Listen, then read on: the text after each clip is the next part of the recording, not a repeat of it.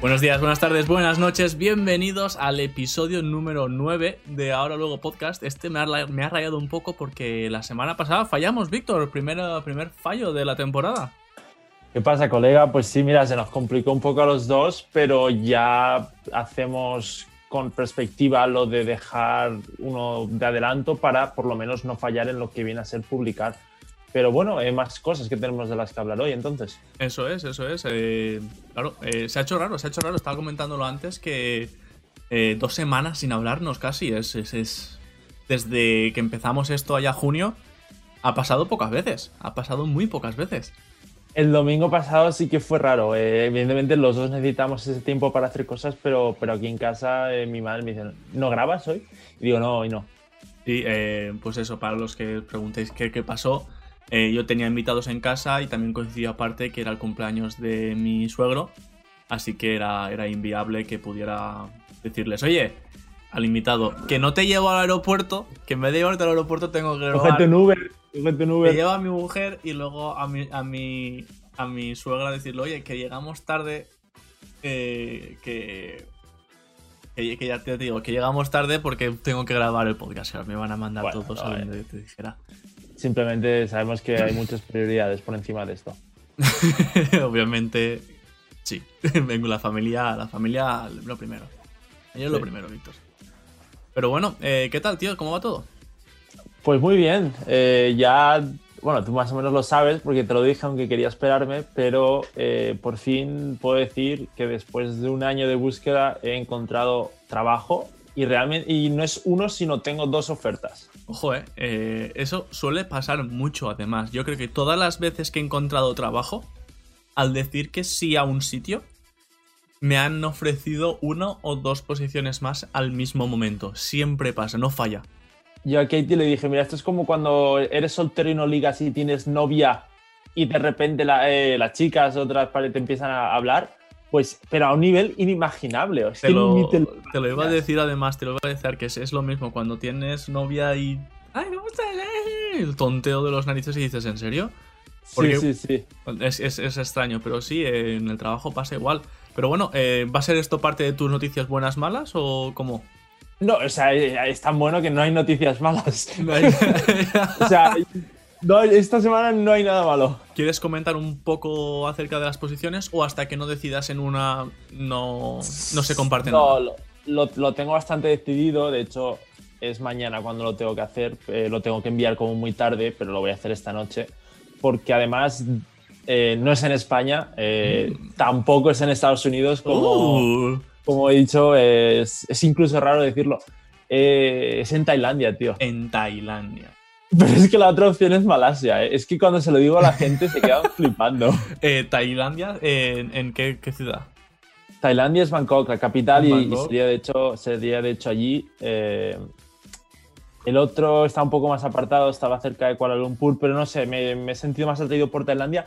Y fíjate las casualidades, en, en las, es un colegio privado, donde yo trabajaría, el entrenador de natación que lleva tres años allí es español. Em, se fue hace seis años, ya está en contacto con él y, una locura. Sí, mira, Marco dice locura. Es una locura, es una locura. Es de locos, pero no sé. Me, me resulta muy, como he dicho, llevo tanto tiempo buscando en USA que aunque ahora tengo un par de entrevistas, las he hecho y he llegado a, final de muchas, pero me han dicho tantos no que no puedo decir no a algo que me han ofrecido para seguir esperando. Eso es. Y más eso, y es como también, también me ha dicho alguien, es una oportunidad única. Entonces, eh, pues eso, estoy muy ilusionado. Gracias, eh, gracias, Marco. Te iba a decir aparte, Víctor, eh, nos va a tocar actualizar porque nosotros tenemos ahora pues una... una... Saldrá. Una aproximación de la distancia que tenemos en lo que es la bio del programa, ¿no? Dos amigos a unos 5.000 kilómetros de distancia compartiendo sus historias está mirándolo así rápido mientras acabas de contarlo esto. Eh, van a ser ahora 14.000 kilómetros, Víctor. Es que hay 12 horas de diferencia entre la costa este de Estados Unidos. Es que ahora será lo guay, lo guay que te vayas allí es que cuando yo diga buenos días, buenas tardes y buenas noches, tendrá sentido. Yo digo buenos días a los de aquí, buenas tardes a los de España y a los que te escuchan desde Asia, buenas noches. Buenas noches. Es buenas que noches. va a ser perfecto. Este- Ya lo teníamos todo planeado. Lo sabíamos que iba a pasar y aquí está. Yo realmente, o sea, espero poder seguir haciéndolo y de hecho, pues eh, veremos, veremos. No, no, sí, es una. Es, que te digo que es una pasada. Pero, pero sí, muchísimo, muy guay, muy guay. Eh, yo, cosas buenas. eh, me fui a esquiar el otro día. Y fue de largo la mejor experiencia que he tenido esquiando. Siempre me ha pasado algo eh, extraño, ¿no? ¿Era nieve de verdad o era como la de Madrid que era plástico? Era plástico seguro. Yo lo intenté quemar y no, no se pegaba fuego. No, pero la mejor experiencia que he tenido me caí un par de veces, pero tonterías, no me hice nada de daño y la única vez que de verdad me he notado seguro y, y, y bien haciéndolo eso. Y lo malo, eh, que ya voy por detrás en el, en el... Ya voy jugando a catch up en el máster, ya voy metiendo cosas el día de antes. Eh, pero por culpa de eso, de esta semana anterior, eh, que no podíamos hacer el podcast, eh, ya tenía compromisos de antes de que empezara el máster. Tenía un, un amigo que venía, unos amigos de Panamá venían a visitar también el miércoles. Unos panas de Panamá. unos panas de Panamá venían el miércoles, después mi amigo venía el viernes, se quedaba del viernes a domingo, el domingo tenía también lo de la familia y me quitaron cuatro días de la semana. En, una- en- en un plan se me fue cua- la- más de media semana y desde entonces ha sido eh, sleep deprivation, que dicen aquí en Estados Unidos, ¿no? Eh, poco dormir, mucho leer, hacer clases, muy agobiadillo, pero bueno, nada, al final se ha sacado todo para adelante, así es que ya, ya estoy al día. Lo bueno es que ya estoy al día. ¿En la nieve usabas esquís o tabla? Esquí. Eh, la tabla la probé una vez y soy incapaz de mantenerme recto. ¿Recto respecto al suelo o recto de ir hacia adelante? Recto respecto al- a, a ir adelante. O sea, eh, yo rotaba sobre mí mismo hacia mi espalda. Y Ah, llegaba un momento en que sin querer la tabla se te pone horizontal y me caía de espaldas. Y me costaba mucho ser capaz de no rotar sin querer. Era un poco agobiado. Pero bueno, Bueno. aparte de esto, yo sí que te traía esta, esta semana, Víctor, unas cosillas. Eh, ya sabes de estas de que te digo fun facts así eh, rapidillos. Eh, que quería preguntarte. Una era en 2007 a un hombre que estaba en- silla de ruedas, el pobre, le- se lo llevó por delante un tráiler de estos americanos, que ya sabes que los trailers de aquí son aún más grandes que los de España. Sí, sí, sí. Y se lo llevó. ah, él estaba en una silla de ruedas y el tráiler ¡Pum! Se lo se llevó. lo llevó. Pero no, no, no lo volcó, por como le dio los, los, la- las asas, se engancharon en el grill, ¿no? En la parte de delante del, del camión. No pasó por encima de él. No, No, pasó por encima. Se lo, lo enganchó, el camión no le vio porque estaba muy alto y se metió en la autovía. Le condujo casi 15 millas a una velocidad de 110 kilómetros por hora por la autovía y el tío cogió a la silla. ¡Ah! Hasta que al final los, los- un coche lo vio y dijo, para, para, para. Al final lo hicieron que lo parara el camión y lo vieron. Y no le pasó nada. No tuvo ninguna herida ni nada. Yo creo que en ese tramo de tiempo se te acaban hasta los gritos. eh, Imagínate, ya dices, bueno, pues hasta aquí, ¿no? y ahí ya dices, pues hasta aquí. Eh. ¿Sabías que ha habido una, una pelea, una, una mini guerra de milen- ah, entre sí, claro. Corea del Sur y Corea del Norte? Último- ¿Hace poco? Sí. ¿Eh, ¿Balones de agua o qué? Eh, ¿Globos de agua? la pelea fue, por parte de Corea del Norte, un submarino con nueve personas. Por parte de? Corea del Sur, un barco pesquero. Ah. ¿Y dónde, dónde fue esto? En, en Eh, el mar, bueno, Pone casualties on losses. eh, ¿Cuánta gente murió por cada lado, no? Eh, por parte pero, de ¿no? Corea del Sur, nadie. Por parte de Corea del Norte, un submarino capturado y nueve muertos. Cinco ejecutados y cuatro por suicidio. Con- contra un barco pesquero. Resulta que el barco pesquero estaba pescando y enganchó al submarino sin querer en las redes. Se dieron cuenta de lo que era y lo llevaron a la costa. Y fueron llamaron a, la- a los guardacostas y a los militares de Corea del Sur. Y los, ah, y los otros. eh, se ve que no mataron, de hecho, los de Corea, los de Corea del Sur a los norcoreanos. Eh, se mataron entre ellos y los otros después se suicidaron para que no les capturaran. ¡Guau! Una locura. Una locura. Estaban en, en- en aguas, de, entiendo que de Corea del Sur. Correcto. Dos cositas más. Una, ¿sabes quién es Tom Clancy? Eh, no es el de Misión Imposible, ¿verdad? Es un escritor. No sé ah, si él lo ha pues hecho, no, sé si fue productor de Misión Imposible, pero es un escritor. No, decía Tom Cruise. Ah, no, no, Tom Clancy, Tom Clancy. Es un, es un escritor de, libros muy famosos militares, eh, muy famosos. De hecho, hay un videojuego que se llama Splinter Cell, que lo hizo también, lo produjo él.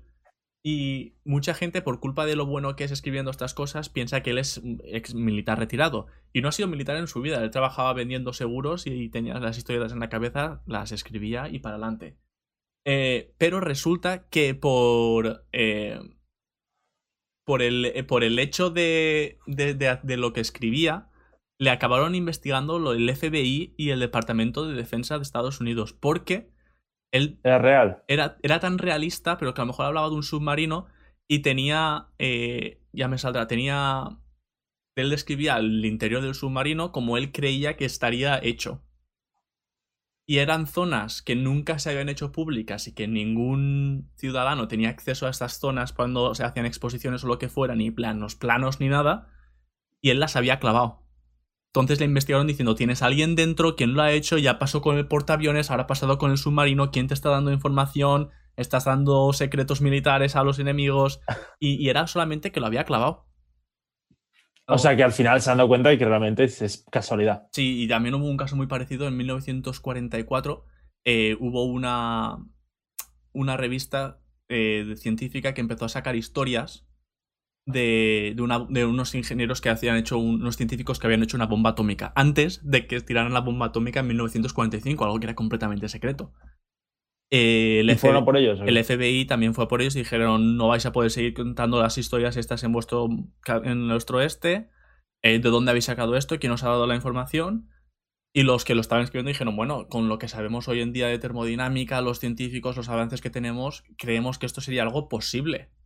No no creemos que esto fuera algo inconcebible, nos lo hemos imaginado que esto podría pasar, no creíamos que de verdad lo estuvieras haciendo ahora mismo. Al final incluso desconvencieron a los federales que sería peor que pararan la historia, porque entonces sería aún más sospechoso que si la dejaran pasar. Claro, eso es como el de la semana pasada que les detuvo y le dieron, le acabaron dando dinero. Eso es. Y incluso cuando se fueron, cuentan la historia que les dijeron, ah, por cierto, eh, también sabemos que estáis haciendo la bomba en Nuevo México, en esta ciudad. Y claro, estos se quedaron parados. ¿Cómo, ¿Cómo que lo sabéis? ¿Cómo es posible? Dicen eh, los 25 mejores científicos termonuclear, térmico o lo que sea, eh, que están suscritos a esta, a esta revista, todos se han cambiado su dirección de correo a este pueblo. ¡Buah! ¡Ostras! Y lo último, ya que te digo que, me estoy enrollando. Eh, ¿Cuántas calorías crees que se pierden jugando ajedrez? Ah, ¿Cuánto duró una partida? Estamos hablando de ajedrez profesional. Ajedrez profesional, un torneo. En los torneos que juegan los profesionales, en un día, ¿cuánto, cuánto pueden quemar? Pa, yo es que 2.000 me parecen muchas. 6.000. ¿6.000? 6.000. Los, los ajedrecistas queman de media cuando juegan un torneo 6.000 calorías al día. De, hecho, el eh, estudio se hizo porque perdían muchísimo peso. Claro, porque difícilmente pueden. Y nos explicaban cómo. Decían, ¿cómo es posible que estés perdiendo tanto peso? Está claro que no estás comiendo, pero estás sentado, no estás haciendo nada físico. Y, da igual, el, cerebro te bombea a tal velocidad y hay tanta tensión en tu cuerpo que eh, incluso la fatiga muscular después de un torneo es muy similar a la que puede haber de un atleta después de haber acabado su competición importante. Me pareció muy sorprendente. Vale, antes de arrancar yo, ¿sabes que este fin de semana han intentado batir el récord del mundo de los, 11, de los 100 kilómetros y se han quedado a 11 segundos? ¿100 kilómetros? y no lo ha batido por 11 segundos. Ah, tú imagínate la rabia, ¿eh? eh se, ha, puesto a llorar cuando ha llegado. Hombre, eh, aparte, no solo es eso, es cuánta preparación has hecho. Porque para correr 100 kilómetros te tienes que preparar un rato, ¿no? Creo que eran seis, horas y pico, creo que era. barbaridad. Sí. En, un circuito llano y tal, pero aún así te da 11 segundos. Me parece una locura. Eh, ¿Hoy a quién le toca primero? A mí. Sí, cierto. Tírale. Ah, pues mira, a mí. A mí. La cuarentena. Sabemos que la cuarentena es algo que ahora mismo está como no de moda, ¿no? Pero es necesario. Sí, eh, ahora mismo es una cuarentena voluntaria eh, que se espera de la gente para que no tengan que cerrarlo todo, ¿no? Pero ha habido gente en la historia que lo ha hecho voluntariamente para estudiar los efectos que tiene, sobre todo en, los, en el ciclo de este, es que no sé cómo se dice en castellano, lo del ciclo del sueño, que tenemos días de 24 horas, el sol es muy importante, ¿no? Eh, sí, claro, vitamina D, felicidad. Claro, entonces hay cosas en la NASA, la NASA, por ejemplo, es muy popular lo que ha hecho de pagarle a gente para que esté en una cama durante dos meses o tres meses. Sí, eso sí que lo, he visto por algún lado. Y de hecho, y también hay otro tipo que estuvo viviendo a 100 metros bajo tierra en el mar, dentro de debajo del agua, ¿no? Para estudiar. Pero yo te voy, a hablar, te voy a hablar de una mujer, de una italiana, que era diseñadora de interiores, que voluntariamente se metió en una cueva en Nuevo México durante cuatro meses. No tenía ningún tipo de referencia de cuándo era de día y cuando era de noche. Esto fue en 1900. No, nada, o sea, ninguna referencia de, reloj. nada horario. Nada, nada. Eh, eso los detalles, meses se te tienen que hacer cinco años. Te vas a sorprender, te vas a sorprender muchísimo. En 1989 tenía 27 años cuando entró, le aclimataron una habitación eh, con. ¿Por qué me dices la edad? ¿Cuántos años va a salir? Salió con 57. no, no, salió con la misma edad, no, no está, no locura esta. Eh, y eso, para explorar los efectos físicos y psicológicos del aislamiento prolongado en humanos. No habían calendarios, no habían relojes. Tenía tres focos para luz artificial, ¿no? para verse. Y había un equipo de investigadores que la estaban monitoreando con cámaras. Había una pantalla de ordenador, no estoy seguro de si ella se podía comunicar, pero sí que recibía mensajes porque de hecho tenía que entregar, había un sistema de cuelas en el que entiendo que le daban la comida, pero ella también tenía que devolver muestras de orina y entiendo que de sangre para controlar las hormonas. Estaba muy supervisada y eh, muy controlada. Me parece, me parece una manera eh, safe. Pasó 131 días sin ver la luz y sin escuchar otra voz humana. Ella dijo que no se sintió deprimida en ningún momento de hecho, forjó amistades con seres vivos, con ranas, con saltamontes y con dos ratones eh, que les puso nombre. Ahora, mismo no, encuentro el nombre. Eh, y al salir dijo que ella hablaba con ellos y siempre tenían razón.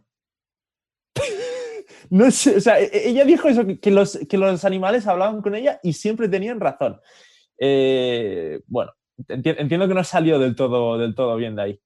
Eh, no me está. En la cueva también, eh, ella era diseñadora de interiores, eh, tenía cartón, hizo algunos dibujos para decorarla, tenía una guitarra, practicó judo también para, para mantenerse fuerte, mantenerse hábil. pero sí que dijo que se sintió ¿Cómo practicas judo tú sola? Entiendo que solo haces los A la cata, como si fuera una cata. Creo que se llaman. Sí. tenía la guitarra, como he dicho, y, y, eso, se sintió un poco melancólica. Eh, llegó un punto en el que su ciclo se ralentizó. Primero pasó a, o sea, entró con un, tu ciclo diario de 24, pasó a 28 horas y después a 48. Empezó a dormir 10 horas seguidas de normal y estar 20 horas despierta. Mm. Y como todo en ella iba más lento, también comió menos, por lo tanto acabó perdiendo eh, casi 8 kilos, porque las comidas estaban más repartidas en el tiempo. ¿Le, daban de comer ellos o cuando ella lo pedía? Entiendo que ella tenía la comida disponible y comía cuando, cuando quería. Ya. Salió en mayo y le preguntaron, ¿qué fecha? La primera pregunta, ¿qué fecha crees que es? Y ella dijo el 14 de marzo se pensaba que solo habían pasado apenas dos meses, pero habían pasado cuatro. O sea, le pasó más, más rápido. Eh, no, se, se, le hizo más rápido a ella. Se le hizo más... más lento. Ella pensaba que solo habían sido dos meses. O sea, se te ha hecho más rápido. De lo que de verdad fue. Vale, sí, desde el punto de vista de fuera, sí. Vale. Claro. Eh, pasaron cuatro, en total, los 130 días que he mencionado, pero ella eh, pasó, ella pensaba que era mucho menos. Y eso, los investigadores dijeron, vale, hasta aquí por, por lo que hemos dicho de los ciclos. Batió el récord del mundo de la mujer que más tiempo había pasado en eh, en cuarentena, no, eh, isolation. En, insolación. Aislamiento, aislamiento. Isolación. y la declaración. Y la declaración fue: lo primero que quiero hacer es dar una caminata larga. Fui hermoso estar allí, pero también puedo decirles que estoy feliz de estar aquí. Entonces ella estaba contenta que se había quedado. Pero eso, yo cuando vi que ella había sido la récord del mundo de mujeres, dije entonces, ¿cuál es el de hombres? ¿Quién ha pasado más? Antes, antes de que sigas, antes de que sigas. Ah, eh, dos preguntas. Una, una, una nos comentan desde el chat que en la estación espacial pasa algo parecido con lo de los días, eh, que suelen ver amanecer, dicen que si mal no recuerdan, 16 horas seguidas de cada 24 horas terrestre que les raya bastante. Eh, eso lo entiendo. La NASA financió este experimento. me parece normal. Y luego, y luego lo otro que quería comentar también era, eh, en los récords estos, ¿se incluye a los prisioneros que los puedan poner en una celda de alta seguridad ellos solos? Entiendo que no, no, hay, gente que pase en una celda de esas tanto tiempo, ¿no? Es tortura, ¿no? No lo sé. Esta gente se metía solo. Y, eh, y todo empezó. Ella se inspiró en otro italiano que unos años antes se fue a una cueva en un monte de Italia. Eh, él instaló una cámara para, para, que le viesen y tal. Y, dijo, va, pues voy a, voy a romper el récord. Em, y llegó a entrar dos y una tercera vez más a propósito eh, en, los, en, los, próximos años. Em, ya se había acostumbrado y le gustaba, ¿no? Sí, en, en el segundo intento entró un 6 de diciembre de 1992 y salió el 5 de diciembre de 1993, casi un año, pero él pensaba que era junio. Seis meses de diferencia pensaban. Madre mía. Sí.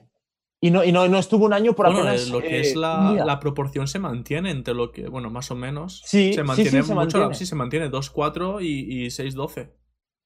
Y en 2006, esto lo hizo en 1993, el segundo intento, y en 2006 se fue a otra cueva diciendo voy a estar aquí tres años.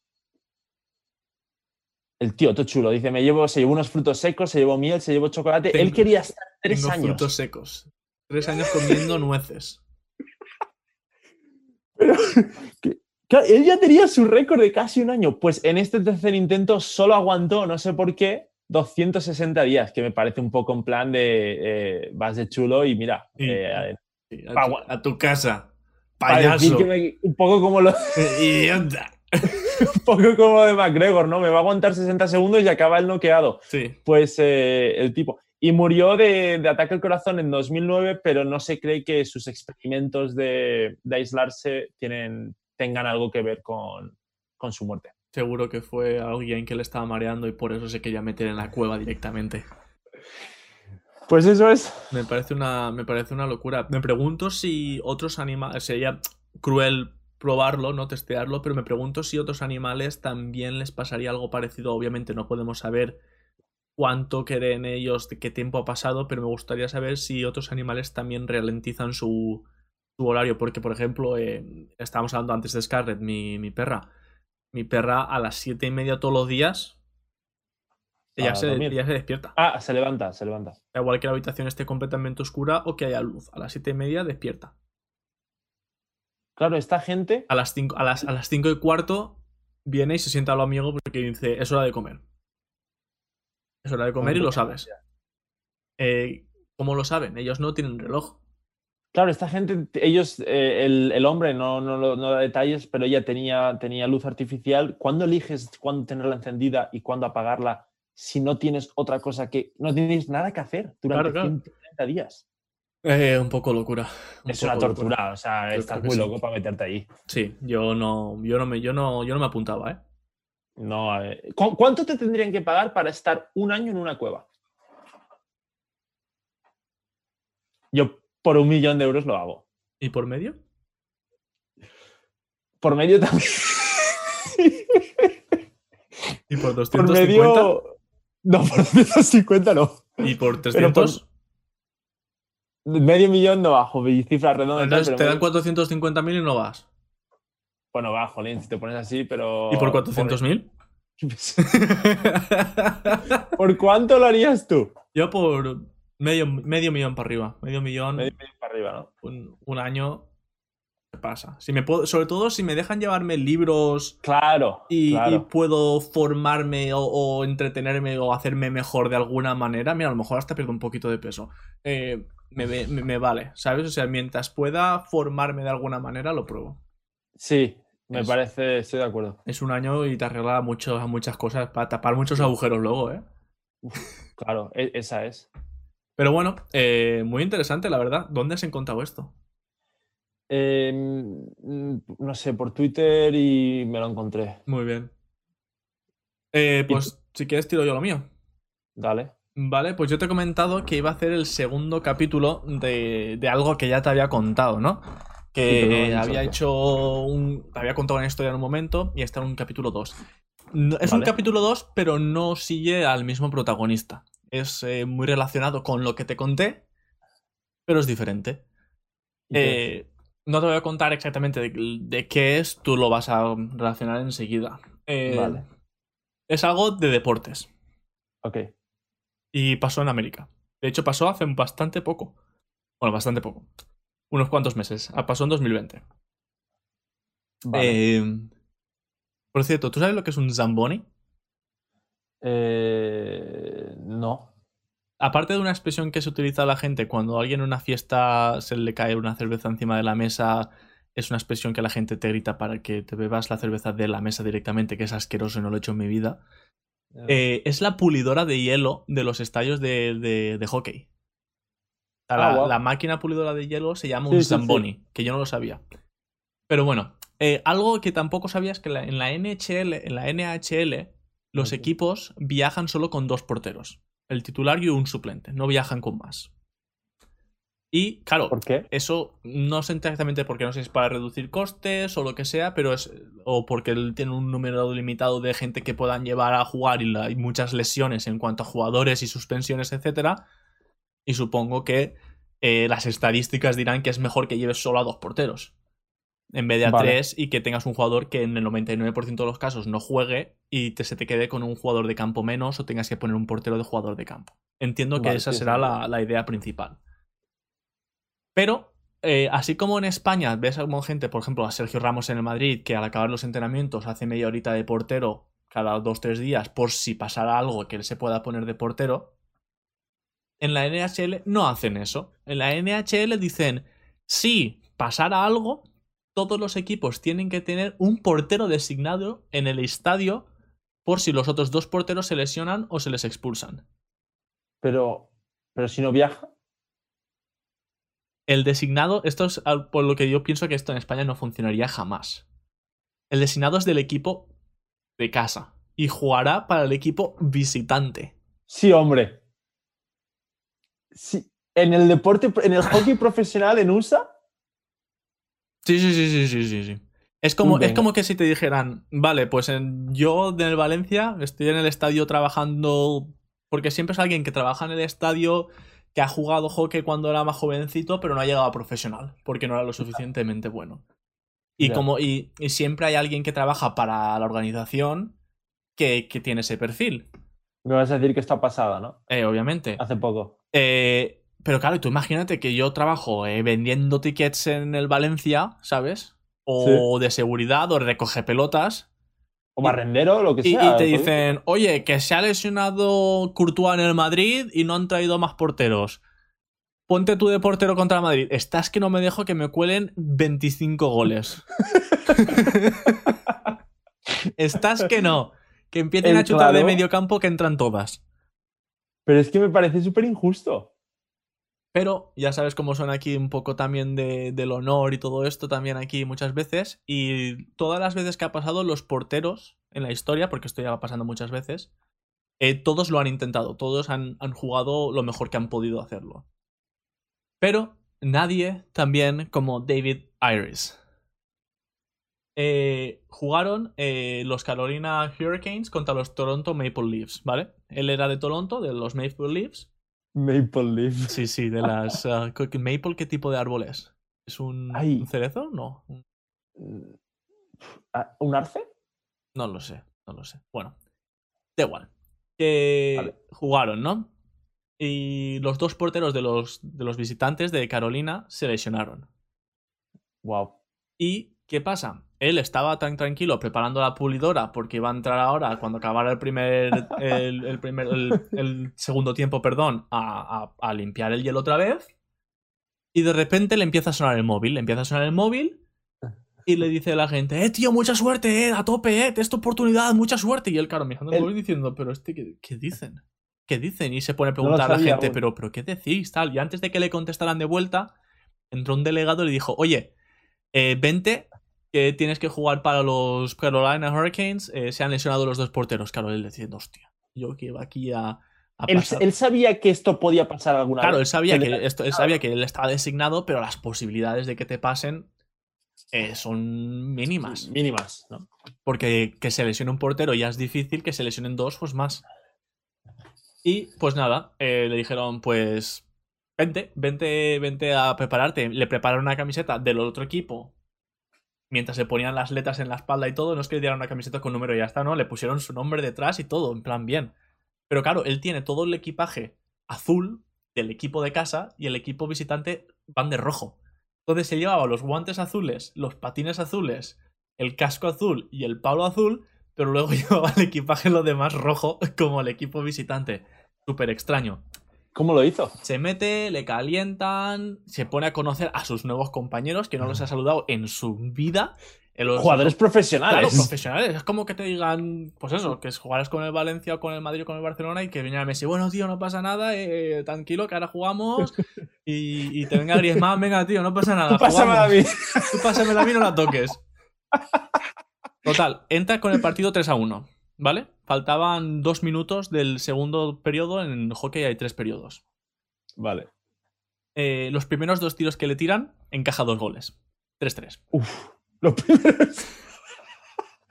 y mira que la portería es pequeñita, ¿eh? Sí, y el, y el entrenador de los Carolina Hurricanes ya tapándose los ojos, diciendo, Dios mío, nos van a caer la de Dios. íbamos ganando 3 a 1, ¿por qué se me han lesionado los porteros? Madre mía. Total, que se acaba el periodo, los, los, compañeros nuevos le dicen, oye, tranquilo, no pasa nada, relájate, porque el tío estaba, pues imagínate el nervioso que tienes que tener eh, jugando aquí, ¿no? Y empieza el tercer periodo. Empieza el tercer periodo y conforme empieza, tiran una pelota a la esquina. De normal los porteros no suelen salir. Él sale, la coge, le pega de manera bien y da una asistencia, 4-3 o sea, desde su propio lado. No puedes cruzar las tres, la, la, segunda línea azul porque si no es fuera de juego o lo que sea, pero le da la pelota o el pack, el disco a uno lo suficientemente bien para que se ponga y tira y marca. Encima haciendo una acción no canónica, ¿no? No canónica, que los comentaristas según está diciendo que esto es algo más canónico si eres el portero de equipo y es algo que tienes ensayado, pero alguien que ha ah. entrado random no lo haría. Vale, vale, 4-3. 4-3. Y se viene arriba. Se viene arriba. Se viene arriba, le tiran, la para. Le tiran, la para. La tercera que hace un paradón que flipas. La cuarta, todo el equipo en la portería intentando que la pararan, que la portería acaba. Porque la portería se mueve 5 metros más para atrás. Eh, le acaban tirando 8 veces en el tercer periodo. Se las para todas. Su equipo marca dos goles más y gana el partido 6 a 3.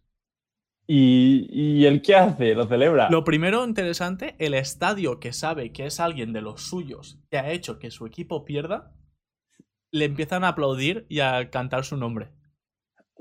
Porque dicen, ole tus huevos, has hecho... te has quitado lo personal y has hecho lo profesional. Muy bien, lo has hecho muy bien. Eh, es el primer portero designado que ha ganado un partido en la NFL. Se va a retirar por ahora como imbatido en la NHL. Eh, el mejor porcentaje de paradas de la historia de cualquier jugador designado en un cuarto. 8 de 8 es que se las paró todas, 100% de paradas. ¿A, él se le considera jugador de la NHL? Ahora sí. Por estar 15 minutos ahí. Estuvo 25 casi. Y sin entrenar. Y, eh, y lo más gracioso es que cuando él intentó llegar a profesional, ¿no? él jugó un poco en college y después dijo, voy a probar las Little Leagues, ¿no? Que son las, las ligas que tienen aquí de formación, ¿no? Como si fuera el Valencia B o el C o algo así, ¿no?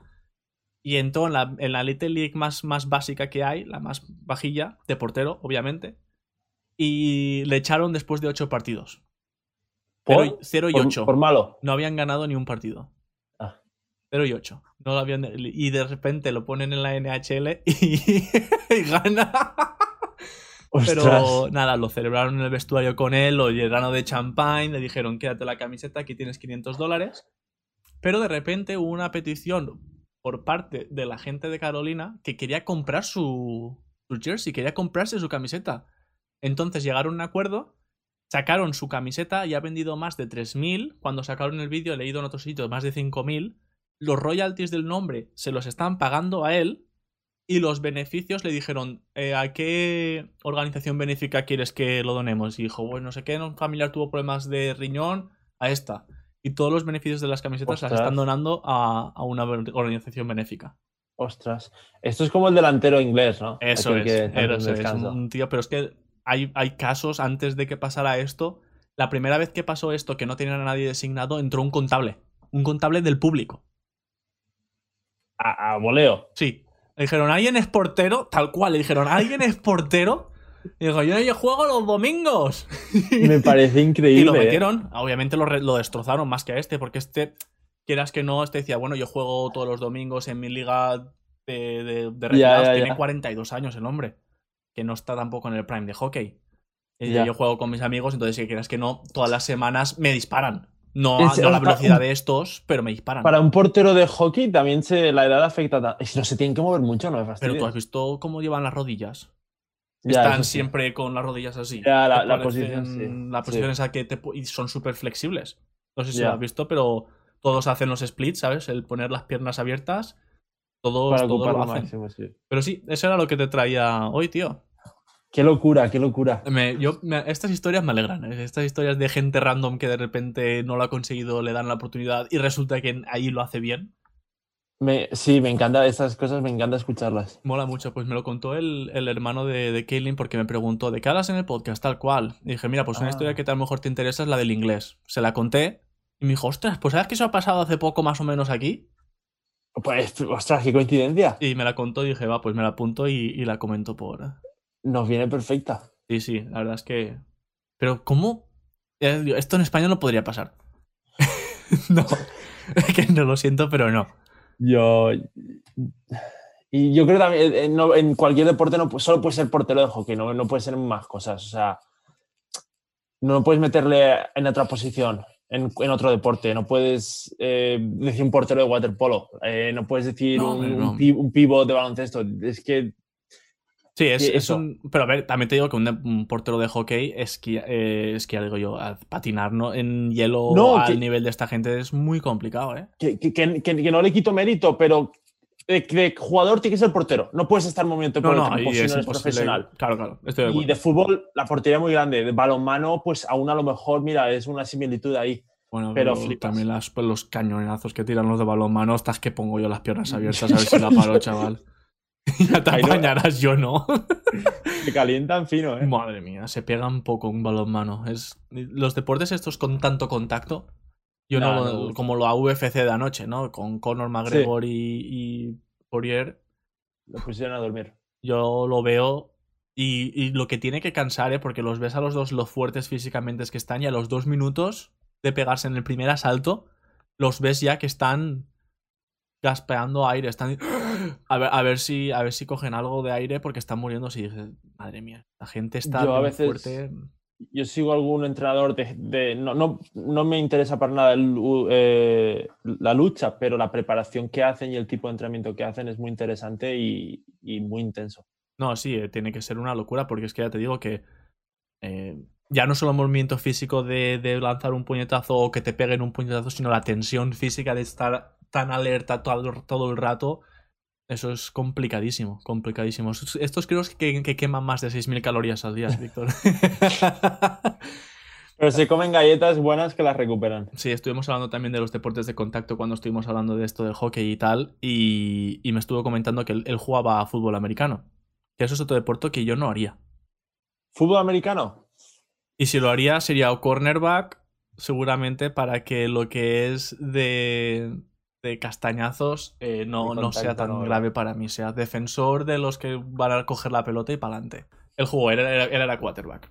Y él me estaba contando, aunque fuera quarterback, de vez en cuando ayudaba en equipos especiales.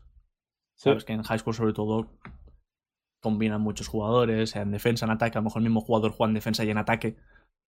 Eh, y decía que cada vez que le entraba a placar a alguien fuerte, eh, cuando tú le das fuerte con la cabeza en un momento, todo se te pone negro.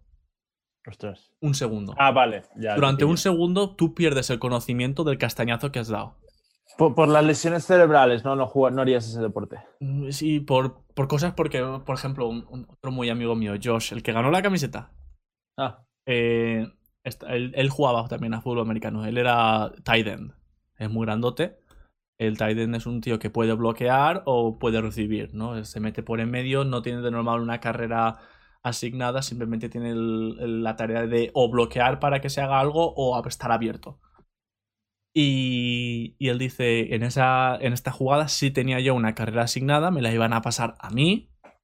Fue, corrió, se la pasaron, la cogió, dice, yo la cogí, me protegí, y conforme me protegí, vino uno y me hizo ¡BOOM! Y me destrozó. Dice que se cayó al suelo, no sabía dónde estaba, se levantó, dice, seguramente tuviera una conmoción cerebral, aunque en el momento nadie me preguntó y seguí jugando. ¿Cuántos años hace eso? Eh, él estaba en high school, tendría 16, 17 años. Hace, una década casi. Sí. Dice que se levantó y dice, ostras, pues... Ostras, me faltó una pala. Me faltó una pala. Oh. Del castañazo, incluso con el casco, una pala se había salido volando. La encontró en el suelo y dice, bueno, por lo menos he ganado 17 yardas. Ha sido un jugadón. Se gira y ve que en el otro lado, en donde no estaba pasando la jugada, había habido un holding, alguien había cogido la camiseta de su equipo al otro equipo. no contó. Y no es que no contara, le retrocedieron 10 yardas. oh, qué mala suerte. Entonces él dijo: Pues mira, eh, si yo me he matado aquí, me he destrozado el cerebro, se me ha salido un diente volando y hemos perdido 10 yardas, creo que este deporte no es para mí. listo. Y ya, eh, después de ese partido dijo que acabó el partido, no se fue en el partido, pero lo acabó.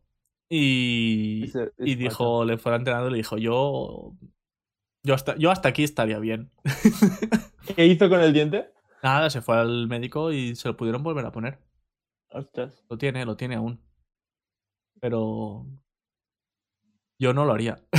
yo personalmente no. No. Bueno, bueno, Víctor, yo lo dejaríamos aquí si quieres. Eh, estamos en 40 minutos. 40 minutillos, más o menos. Sí. Eh, me parece un buen sitio para, parar. Me parece muy bien. ¿Qué te parece? Muy bien. ¿Sí? Muy bien. ¿Parece bien? Sí. Perfecto. Vale. Eh, siempre lo digo yo, te lo voy a preguntar yo y a ti. ¿Qué te ha parecido el capítulo de hoy? Eh, el, de lo que es 2021, el tercero mejor que llevamos está ahí, ahí, sí. Es tontísimo, ¿eh? o sea, ¿te parece, ¿te parece el peor de 2021? De alguna manera. Vale, déjame decirlo bien. Top 3. Top 3. No sé ahí, está, ahí está, no, no, especifiques cuál. Muy bien, muy bien. Muy top 3. Pues eso, que nos digan en los comentarios o por Instagram qué les ha parecido, que, cuál es el, ranking de capítulos de 2021 por ahora. A ver qué les parece. Sí, por favor. Pues bueno, muchísimas gracias a todos. Eh, como ya hemos dicho, seguramente la semana que viene traeremos invitado. O invitada. Me gustaría traer invitada. la verdad. Sí, eh, yo también. Y nada, eh, vamos hablando. nos estamos acercando dramáticamente al capítulo 12. Al fin de temporada. Se acaba, ¿eh? Se, acababa y, pararemos un par de semanillas. Pero bueno, lo dicho. Muchísimas gracias a todos y nos vemos. Muchas gracias. Ahora luego. Chao.